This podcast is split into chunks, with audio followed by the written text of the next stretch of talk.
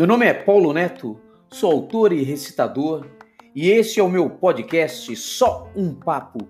E o meu papo gira em torno dos livros que eu escrevo para o público infantil. No cardápio, medos, medinhos e medões, poesias, parlendas, histórias, trovas populares e trava-línguas.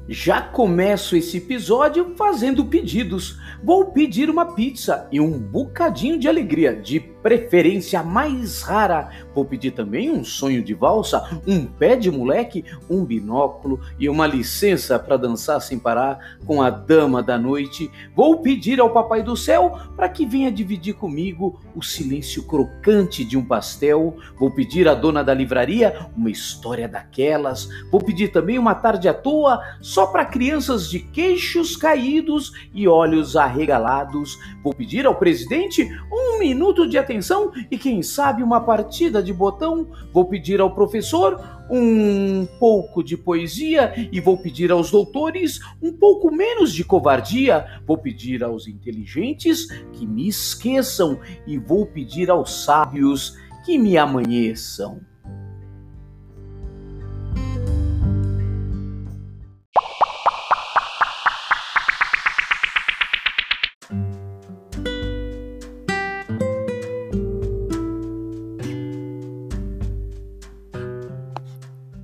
Há lugares que hoje só sobrevivem na imaginação. A travessia é feita pelos anos.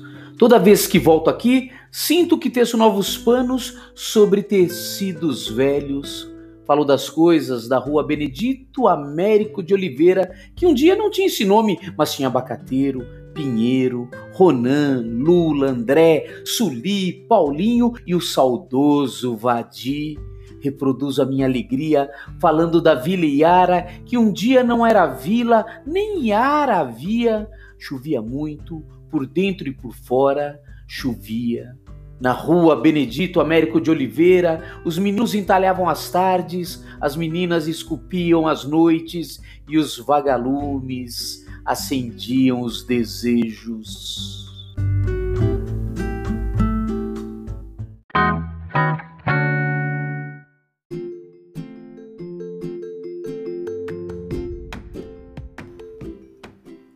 E quando chovia, eu chovia também. Ah, quando chovia, eu chovia também. Pingava fora, pingava dentro, tudo me comovia, o que eu via, o que eu não via, e eu chorava para mim, não de tristeza, era um sentimento, uma coisa que não tinha nada a ver com dor, era, sei lá, um arrepio, um calor.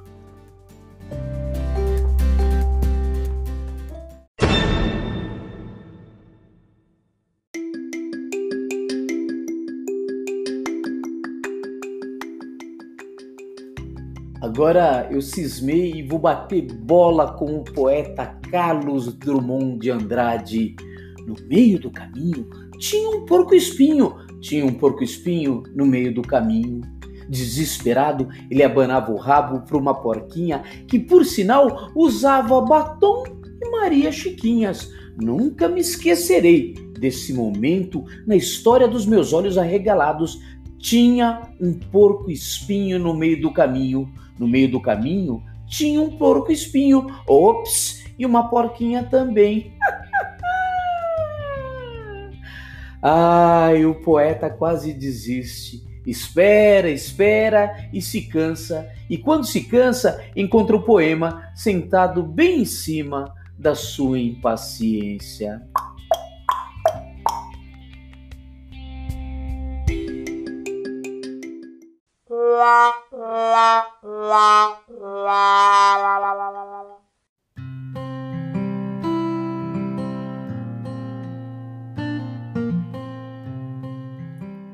Chegou a hora da gente dar uma dica de leitura. Um dos meus autores favoritos é o uruguaio Eduardo Galeano. Li alguns livros dele, como o clássico As Veias Abertas da América Latina, mas um em especial não sai da minha mesa. Estou falando de Futebol ao Sol e à Sombra, um pocket publicado pela LPM. Para mim, esse livro está na categoria daqueles que sempre devemos ler, reler, tresler, de tão inspirador que é. Futebol ao sol e à sombra extrapola as questões, as questões comezinhas do esporte bretão, fala da magia do esporte, fala de paixões, de mitos, heróis e tragédias, de perdas e conquistas, sobretudo nos fala ao coração, nos fala de paixão, coisa que só a grande literatura pode nos ofertar. Pois bem, apenas para estimular uma ida à biblioteca, atrás desse livro, deixo aqui o início do texto. Uma terapia de vínculo, qualquer semelhança com os dias atuais é mera coincidência. Henrique Pichon Riviere passou a vida penetrando nos mistérios da tristeza humana e ajudando a abrir as cadeias da incomunicação. No futebol, encontrou um aliado eficaz. Lá pelos anos 40, Pichon Riviere organizou uma equipe de futebol com seus pacientes de manicômio os loucos, imbatíveis nas canchas do litoral argentino, praticavam jogando a melhor terapia de socialização. A estratégia da equipe é minha tarefa prioritária, dizia o psiquiatra, que também era treinador e artilheiro do time. Meio século depois, os seres urbanos estamos todos mais ou menos loucos, embora quase todos vivamos por razões de espaço fora do manicômio desalojados pelos automóveis, encurralados pela violência, condenados ao isolamento, estamos cada vez mais amontoados e cada vez mais sozinhos, e tem cada vez menos espaços de encontro e menos tempo para nos encontrarmos.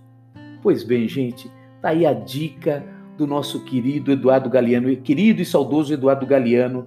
Estamos cada vez menos sem espaços para o encontro com o outro. Por favor, gente, vamos ao encontro. Então, não deixem de ler Futebol ao Sol e à Sombra, um livro publicado pela LPM.